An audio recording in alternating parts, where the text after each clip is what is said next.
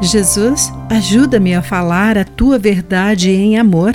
Concede-me palavras portadoras de paz, graça e encorajamento. Olá, querido amigo do Pão Diário, que bom que você está aí para acompanhar a mensagem do dia. Hoje lerei o texto de M. Butcher Pye com o título Cessando os Rumores. Charles Simon, 1759 a 1836. Foi nomeado ministro da Igreja da Santíssima Trindade em Cambridge, Inglaterra, mas enfrentou anos de oposição. Como a maioria da congregação queria que o ministro associado fosse nomeado em vez de Simon, eles espalharam rumores sobre ele e rejeitaram seu ministério, chegando às vezes a impedi-lo de entrar na igreja. Mas Simon desejava ser cheio do Espírito de Deus e procurou lidar com os boatos, criando alguns princípios para viver.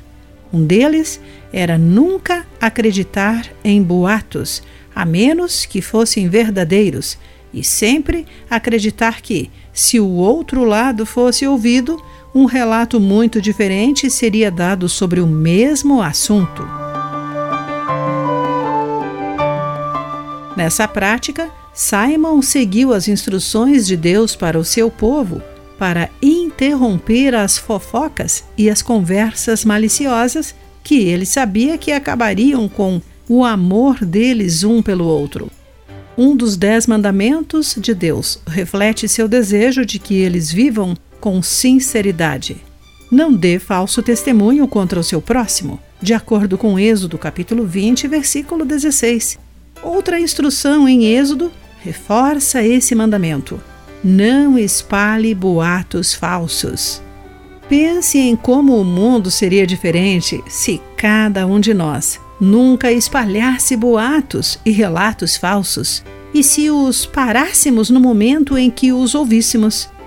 Que possamos confiar no Espírito Santo para nos ajudar a falar a verdade em amor à medida que usamos nossas palavras para trazer glória a Deus.